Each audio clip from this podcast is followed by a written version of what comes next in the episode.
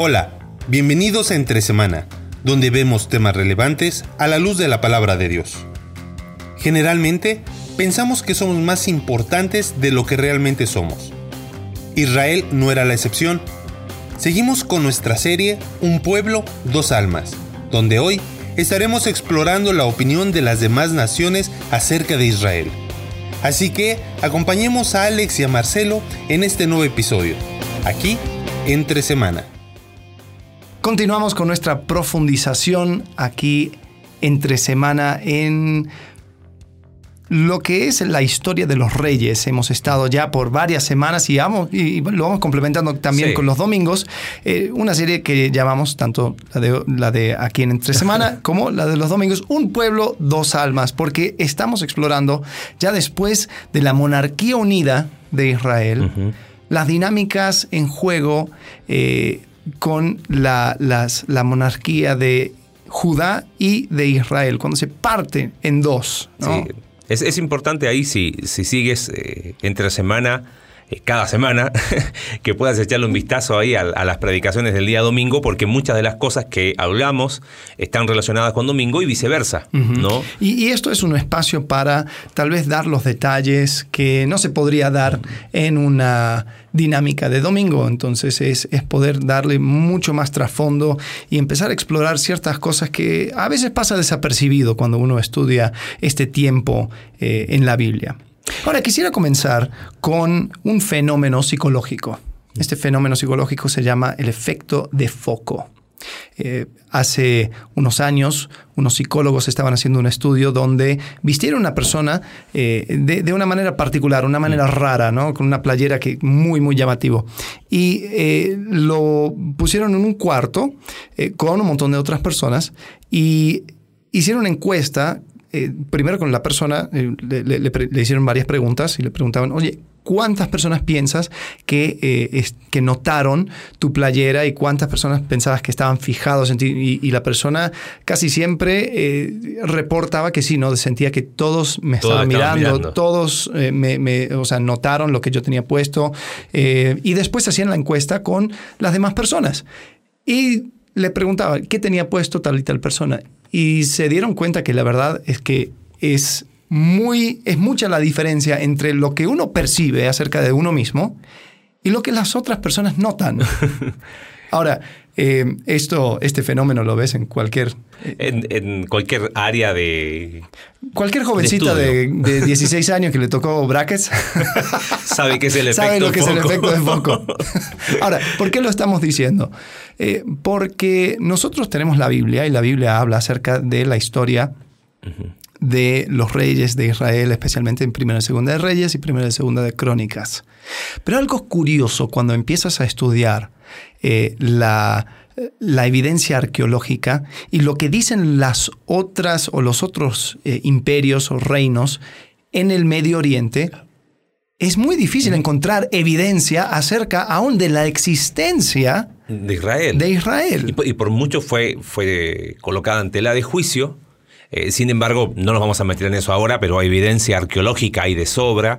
Inclusive podemos colocar quizás el link ¿no? de ahí del artículo. El periódico mexicano, el Universal, hace algunos años atrás mencionó ¿no? de, la relación ahí y de la la evidencia arqueológica mm. ¿no? de, Israel y, de la relación que tenía con Egipto. Lo que pasa es que la, quizás eh, pensando un poquito en, cómo interpretamos el Antiguo Testamento, mucho, mucho responde a, a, verlo con nuestros lentes hoy. Mm, claro, Dios puso a Israel para que sea luz a las naciones, por lo tanto, ellos llamaban mucho la atención a las demás naciones. Claro. Cuando la verdad no es tan así. Claro, e, el efecto foco quizás era un efecto, diríamos, dado por la ubicación geográfica, ¿no? Eh, hemos puesto ahí en, en, en el en la descripción algunos links donde aparece la ubicación geográfica de la tierra de Israel. Y claro, era el, cruce este de, dos vías súper importantes, ¿no? Hay, hay, en la carpeta, hay una carpeta llamada videos y eh, es eh, cada año en, en la antigua historia eh, la, quien dominaba eh, Canaán eh, en, dado año. Entonces comienzas desde los años 1600 a.C. y vas viendo como cada año, bueno, por un tiempo lo tenía Egipto, después lo tenía Siria, después lo tenía algún otro imperio. ¿Y cómo es que fue cambiando de mano? Claro, era, era como el patio trasero común, una cosa así. Israel se transformó por, por la ubicación geográfica en el patio trasero común entre Egipto y Asiria. Y pensando en Asiria después, porque Asiria le conquista después Babilonia, pero eran pueblos de, la misma zona geográfica, de la Mesopotamia, y después los medos y persas. Entonces, si ves, eh, terminaba siendo, era como dos casas que comparten patio. Ahora, eso muestra algo. Era un efecto foco quizás eh, eh, al revés. ¿Ok? Eras un efecto foco, eh, bueno, lo dice la escritura, ¿no? Yo, los escogí a ustedes, pero no por lo grande que eran, sino por lo insignificante que eran. Y Dios, al mostrar su gloria en Israel, era que, que extranjeros iban a ver ¿Quién es el Dios de ellos? ¿No? Eh, pasó en el relato, por ejemplo, cuando llega eh, en, en, el libro de Josué, lo que dice Raab. Claro. Raab dice, hemos oído. Sí. O sea, en la ciudad de Jericó, los cananeos ahí sabían de las obras que había hecho Dios con Israel al sacarlos de la tierra de Egipto. pero, pero era, era como un efecto, digamos, de, foco eh, al revés, ¿no? Inverso. O sea, por lo insignificante, eh, y yo mostrar mi gloria ahí, la idea es que pueda hacer luz a las naciones. Sí, sí y es interesante que, que Dios eh, de manera explícita dice esto en Deuteronomio, Deuteronomio 7.7. Dice, no por ser vosotros más que todos los pueblos os ha querido Jehová y os ha escogido, pues vosotros eras, erais el más insignificante de todos los pueblos. Entonces, eh, es interesante el hecho de que eh, Dios lo hizo con el pueblo de Israel, y Dios lo hizo también con su, su Hijo Jesucristo, mm. también, eh, naciendo en Belén, eh, creciendo en, Nazaret, de tal forma que aún entre los israelitas diciendo algo bueno puede salir de Nazaret. Entonces esto no es fuera de carácter de Dios, pero es muy interesante cómo es que no figuran. Y una de las cosas que... Eh, estudiando esto nos ha interesado es el hecho de que eh, si nosotros empezamos a ver las otras naciones, qué es lo que pensaban acerca de eh, Israel, eh, empezamos a ver una, un panorama muy diferente.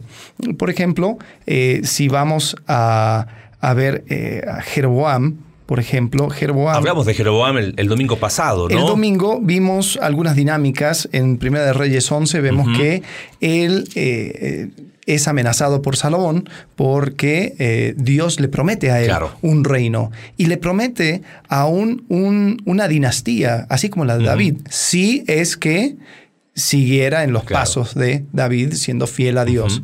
Em, entonces, cuando Salomón se entera de esto, le amenaza y él escapa a Egipto. escapa, a Egipto. Ahora, interesante, tengo, el pasaje acá porque menciona, lo mencionaste el, domingo, este Sisac, que también lo mencionamos en el domingo anterior, ¿no? Cuando hablamos de Roboam. Dice ahí Primera de Reyes, capítulo 11, verso 40, por esto Salomón procuró matar a Jeroboam, pero Jeroboam se levantó y huyó a Egipto a Sisac, rey de Egipto, y estuvo en Egipto hasta la muerte de Salomón. O sea, eh, es interesante que va eh, a estar con el rey que después eh, llega a, Judá. Claro, claro. Ahora, si tú te pones a ver qué es lo que estaba sucediendo en Egipto en aquel entonces, bueno, Egipto, ellos consideraban que Canaán era su tierra. Y estudiando también los otros, los arameos, los moabitas, las personas que vivían alrededor, ellos rendían culto también a eh, el faraón y cuando mm. escribían cartas decían, oh Padre mío, eh, adulando al faraón durante, durante muchos años, muchos siglos. Eh, y cuando llega este Jeroboam, y él, creo que es la Septuaginta, que dice, o da, una, nota, dice que Jeroboam posiblemente se casó hmm. con la hija de, Sisac. Ah, entonces, y él, tenía todo el apoyo para ir a eh, las tribus del norte y hmm. tomarlo y tomarlo como, como un, eh, un, reino nuevo. Pero, ¿cómo lo estaría viendo el faraón? Lo está viendo como un rey cliente suyo, un, súbdito. Casi, un súbdito, un un, reino casi como si fuese una provincia más. Es una pelea de, Exacto, una pelea entre provincias. Bueno, pero te, acuerdas también una de las cosas que eh, afirmó a Salomón en su reinado. Fue el casarse claro, con, la, hija de la, hija de Faraón. Tal vez no era la hija de Sisac, pero e, esa misma dinámica. Entonces, Egipto quizás en todo este tiempo, aún durante el reinado davídico salomónico y aún con Jeroboam, los estaba viendo como reyes súbditos. Hmm. Y después, él viene y ataca a Jerusalén. Interesante, no ataca al norte. No. Ataca solo al sur. Eh, claro. Y obvio, porque en el norte estaba su amigo Jeroboam. Y estaba su hija. Su yerno y su hija, probablemente. Entonces, él ataca, pero, bueno, dicen, ni siquiera lo llaman ataque. Sí, e, es, rara la descripción. Es como que entra, Jeroboam se queda con, eh, digo, eh, Roboam se queda con miedo, no hace nada, y entran y permite que se lleve todas las cosas del templo. y, como, como tú dijiste hace unas semanas, ¿no? Eh, él se lleva todos los las este, se lleva el oro del templo, el oro del Palacio Real y los escudos. Los escudos, de oro. Él se lleva los escudos de oro y después Roboam lo reemplaza con escudos de bronce. Eso históricamente es. A, mí me llamó mucho la atención, por eso lo mencioné hace, hace dos domingos. O sea, es un retroceso eh, de 120 años mínimo. Mínimo, ¿no? De, decir, ok. Eh, y, cómo el efecto, ¿no? las consecuencias de, nuestras decisiones. Pero, pero sigamos un poquito ahí. Eh, con el tema de Jeroboam, eh, Egipto, cómo, cómo Egipto eh, veía eh, el reino del norte, el reino del sur. En este caso, diríamos, hubo una especie de, alianza secreta. Si bien el texto no lo dice, pero, pero llama mucho la atención que, que Sisac, rey de Egipto, amigo o siguiendo lo, que dice la, la Septuaginta, eh, suegro de Jeroboam, no va al reino del norte y va específicamente al, reino del sur. Ahora, desarrollando un, poquito más, eh, ¿cómo, se da la, dinámica eh, llegando el rey de Egipto a Judá? Dijiste como que Roboam se queda quieto, se llevan tesoros, se llevan el oro, pero, pero ¿qué sucede después? ¿Cómo, cómo es la, dinámica? Eh, ¿Vuelven a conquistarlo? ¿Dejan como, como, como, que Egipto decía, bueno, vengo casi a mi tierra a buscar lo que es mío? Sí, sí, sí, a cobrar impuestos, muy bien, ustedes han estado un rato sin pagar impuestos, voy a tomar lo mío. Ahora, algo interesante también es que Jeroboam establece dos becerros de oro. Ahora, los becerros de oro posiblemente, y muy, muy probablemente, eran becerros que eh, demostraban el dios Apis, que es el dios toro eh, o becerro eh, de los egipcios. Entonces, posiblemente había esa influencia. es más, muchos años después, había un sello del rey Ezequías. Algo lo descubrieron hace poco, en 2009 lo descubrieron en Jerusalén, el sello del rey Ezequías, uno de los últimos reyes de Judá. Y lo que encuentran son símbolos egipcios. Hmm. Había, estaba el, escarabajo, eh, ese de Egipto, eh, y también estaba eh, los símbolos Ankh, que, hmm. que, es como una cruz con un círculo arriba. Egipto. Y eh, ahí en, ese artículo que, tenemos en la carpeta, tú lo puedes ver también eh, del, Universal, hablando acerca de la influencia egipcia en, tierra de Israel, claro. Eh, ¿Por qué no ataca al reino del norte? Porque no había necesidad. Esto también, yo creo que era un tipo de em, país de buffer, no hmm. sé si así se diría. hay, hay, ciertos países en el mundo. Un país sándwich, casi. del medio. Que no debería de existir sin estar entre dos países más fuertes. Por ejemplo, eh, tenemos a, ¿qué sería? Eh, China y Rusia. ¿Qué está entre China y Rusia? Está Corea del Norte. Mm. A China le interesa tener a Corea del Norte ahí porque así no tiene que lidiar con Rusia. Eh, tienes a Uruguay, que en, un momento eh, sirvió el propósito de mantener alejado a Argentina y Brasil. Entonces esto sirve como un cierto espacio neutro ¿no? entre dos países grandes. Eh, entonces, si tú comparas esos países con la realidad en el tiempo de Israel, cuando estaban los reyes, tú ves a Egipto y tú ves a Siria Y estos estados eran muy importantes. Tenés a los eteos Claro. arriba, pero ellos, Ya, ya, ya. con la invasión eh, de los, del, Del del pueblo pueblo, del del mar. mar, ellos, la verdad, no, no, no figuraban mucho. Es- pero empieza a levantarse a Siria. Sí. Y es interesante cómo, y lo vamos a ver cuando estudiemos los profetas, Egipto y Asiria aparecen constantemente.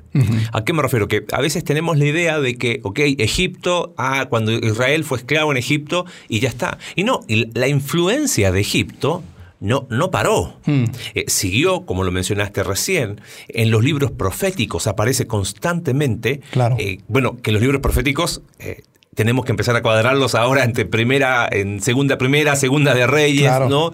Y claro, y el mensaje, muchos de los mensajes es no confíes en Egipto.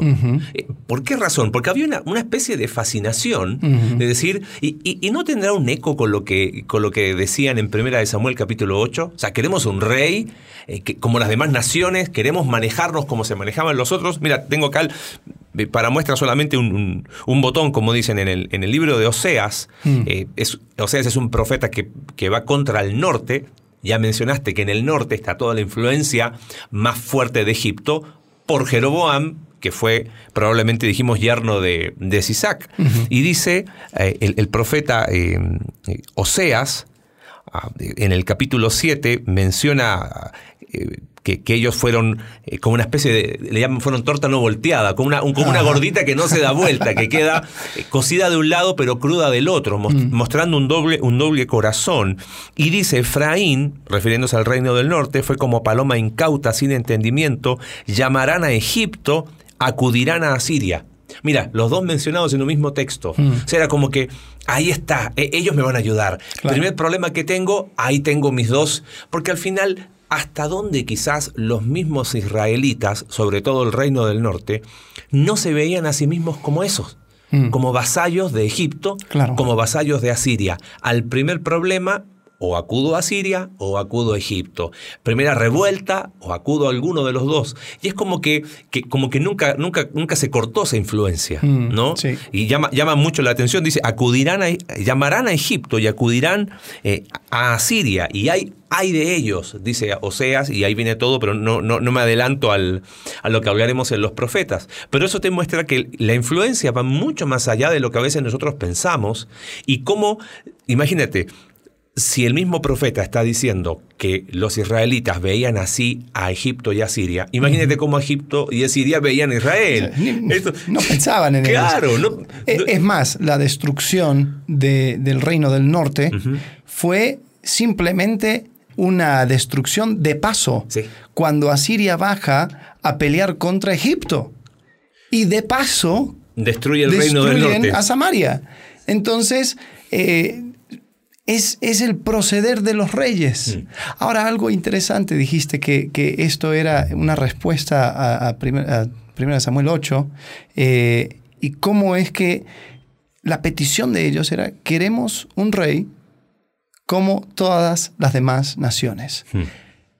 Algo interesante, y estuvimos hablando acerca de esto justo antes de comenzar a grabar, eh, la ira de Dios que se va derramando, muchas veces pensamos que, que Dios am, cuando, cuando ejerce su, su juicio Mm. sobre las personas es como un tipo de un, un juicio muy activo, como que ah, te odio y te voy a castigar y te voy a hacer sentir eh, mi, mi ira. Mi ira. Cuando en realidad cuando uno estudia el Antiguo Testamento, lo que ve es casi una manera em, pasiva de castigar eh, en, en este sentido. Voy a permitir que tú sientas las consecuencias de tus decisiones. Es una, una desconstrucción.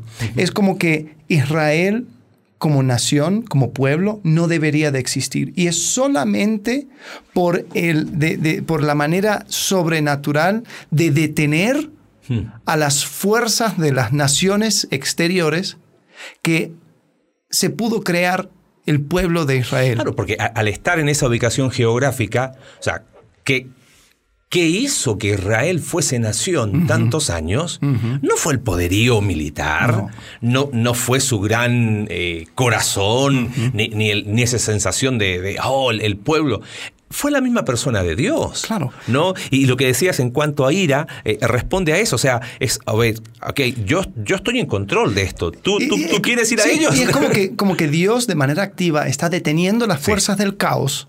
De la maldad de los seres humanos, de los imperios que quieren conquistar, que quieren tomar, que quieren romper, que quieren destruir, y Dios los detiene. Mm. Y después llegan el pueblo, el mismo pueblo, que está siendo salvados de esa, de esa destrucción y dicen, no, queremos ser como las demás naciones. Sí, queremos ser y vamos a no queremos esa protección. Claro, queremos a Siria. Eh, los teólogos hablan en cuanto, no, no, quiero extenderme más con eso, pero eh, en cuanto a la ira de Dios y la justicia de Dios, dicen, mm. la justicia de Dios nunca es eh, arbitraria ni es eh, antojadiza. Hmm. Eh, hay ciertos teólogos que, tienen una fascinación por ciertos atributos de Dios, como la soberanía. Hmm. Dicen, bueno, pero Dios es soberano y puede hacer lo que quiera. Hmm. Los, teólogos así más, más apegados al texto, que no, no hacen tanta, tanto uso de la lógica, sino más bien del texto bíblico, dicen que la justicia de Dios es retributiva. O, sea, o sea, usted va a tener... ¿Usted quiere eso? Ok, ahí lo va a tener. Claro. No, no es que eh, hoy agarramos a Dios en un mal momento, ¿no? Porque en realidad, si tan solo se derramase por, por un segundo la ira de Dios, ¿no? Eh, eh, creo que ese concepto que, que, explicaste nos permite entender mucho mejor qué es lo que estaba pasando. E-, era Dios deteniendo estos dos imperios que que veían a Israel como lo más insignificante, era, el, era el patio trasero, vamos a hacer guerra en el patio casi, una cosa así. sí, sí, definitivamente, cuando uno ve eh, uno de los, eh, de los eh, las guerras más o mejor documentados de toda la historia del mundo antiguo, es la guerra entre Ramsés II y el imperio de los Eteos. Es la guerra, creo que se llama Kadosh, Kados y se pelea ahí al norte de Canaán. Eh, y, van a Megiddo. Megiddo es uno de los, de los lugares eh, donde los imperios, ¿cómo lo llaman? Es, el, campo de batalla, la, El campo de batalla, la arena de los imperios. O sea, ahí iban. Eh, y por algo en Apocalipsis habla acerca de Armagedón, el, campo de Megiddo, porque eso es donde, donde las naciones iban a pelear. Entonces encontramos que Israel no debería de existir. Israel y Canaán en todo este tiempo, durante los jueces, durante los reyes, eh, Egipto se veía a sí mismo como dueño de todas esas tierras. Eh, y, era solamente a causa del obrar soberano de Dios de permitir eh, que los imperios cayesen y, bajasen sus, su, sus deseos de conquistar. Cada uno es, es, raro, es raro. Tú lo estudias y es como que se abre una ventanita sí. en la historia, donde en, esa, en esa ventanita, eh, ahí, ese bolsillo, ahí puede crecer mm. Israel. Y ellos lo desprecian. Ellos desprecian el, eh, la, el cuidado de Dios, piden un rey. Y es interesante, cinco años después, eran cinco años, ¿no? Cinco años. Cinco años después del reino de, Roboam. Hasta que llegó Sisac. Eh, llega Sisac. Obviamente, como dijimos, no, no conquista al norte porque ahí estaba su yerno, pero sí agarra a, Roboam. Eh, en Segunda de Crónicas, capítulo 12, habla un poco más y da más detalles, habla mm. acerca de Roboam, que, que él eh, se se revela contra Jehová, pero cuando llega Sisac, él se humilla, ¿no? Entonces vemos en Verso versículo 5, sí, dice, entonces vino el profeta Semaías a Roboam y a los príncipes de Judá que estaban reunidos en Jerusalén por causa de Sisac y les dijo, así ha dicho Jehová, vosotros me habéis dejado y yo también os he dejado en manos de Sisac. Y los príncipes de Israel y el rey se humillaron y dijeron, justo es Jehová. y cuando Jehová vio que se habían humillado, vino palabra de Jehová a Semaías, diciendo, se han humillado, no los destruiré, antes los salvaré en breve, y no se derramará mi ira contra Jerusalén por manos de Sisac.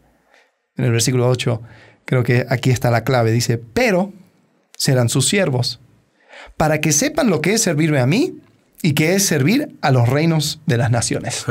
La Biblia de las Américas traduce ese mismo versículo, dice, pero serán sus siervos, en, cuanto a Isaac, para que aprendan la diferencia entre servirme a mí y servir a los reinos de los países. Creo que aquí este texto, Alex, que, que acabamos de ver, tiene una conexión muy profunda con 1 Samuel capítulo 8. Totalmente. Y con este concepto de justicia. Queremos un rey como las demás naciones. Queremos un rey, ¿no? Ok, ¿qué tenían las demás naciones? Ya hablamos de la tecnología y detrás de la tecnología el poder. Y claro, en el fondo no, tenía que ver solamente con una cuestión de tecnología, había un, una decisión de fe, de decir, yo prefiero confiar en eso que confiar en Dios eh, y, lo que muestra es eso. Dios dice, ok, tú quieres tener un rey, perfecto. Van, eh, no, voy, no voy a dejar de eh, que los destruyan completamente, pero van a experimentar en carne propia qué es tener un rey como las demás naciones. Y van a ver la diferencia. Y está sujeto a esas fuerzas del caos. O sea, ya sin el apoyo o, la protección de Dios, abriendo ese espacio donde ellos puedan vivir, ahora queriendo el rey, queriendo eh, un hombre que pelease sus batallas, así como ellos pidieron, ahora ellos van a experimentar lo que es tener a los imperios del mundo cruzando de un lado para el otro y destruyéndoles. Eh, y como que aparece Sisak y, ni siquiera eh, pelearon. Mm. Roboam ahí se puso y dijo, bueno, tome lo que usted necesite, mi señor, aquí estoy, su siervo. Y Jehová dice, bueno, quiero que experimentes lo que es mm. tener a otro eh, como amo. Y no, solamente quizás conectado con, con 1 Samuel 8, con Romanos capítulo 1, ¿no? Dios, Dios los entregó. Mm. A veces eh, todo, todo lo identificamos como, ay, y, casi, casi Dios mandando relámpagos. No, no, no. Eh, este concepto de justicia y de ira de Dios es casi, ok, voy a levantar mi mano de protección un ratito. ¿Tanto quieres eso? Ok, lo vas a tener. Para que experimentes y, te des cuenta. somos hijos del rigor, hmm. ¿no? Eh, nosotros actuamos muy similar. Eh, insistimos en algo, insistimos en algo, y Dios eh, diciendo, no, ok, tanto lo quieres, está bien, Ahí hmm. está. Y después decimos, Dios, ¿por qué lo hiciste? No, no, Dios no lo hizo. ¿ok? Uno lo quiso. los que pidieron el rey fueron ellos. Ellos dijeron, queremos ser como las demás naciones. ¿Ok? ¿Quieres experimentar un poquito? Acá te dejo a Isaac.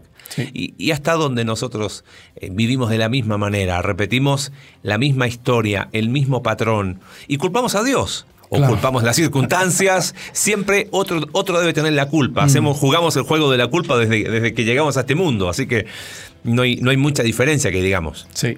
Sí. Entonces, bueno, ahí vamos profundizando un poco más y viendo estas dinámicas, ¿no? Cómo es que se va separando eh, las, el pueblo del norte y también el pueblo del sur. Mm. Eh, van detrás de sus propios deseos y cómo es que Dios les permite.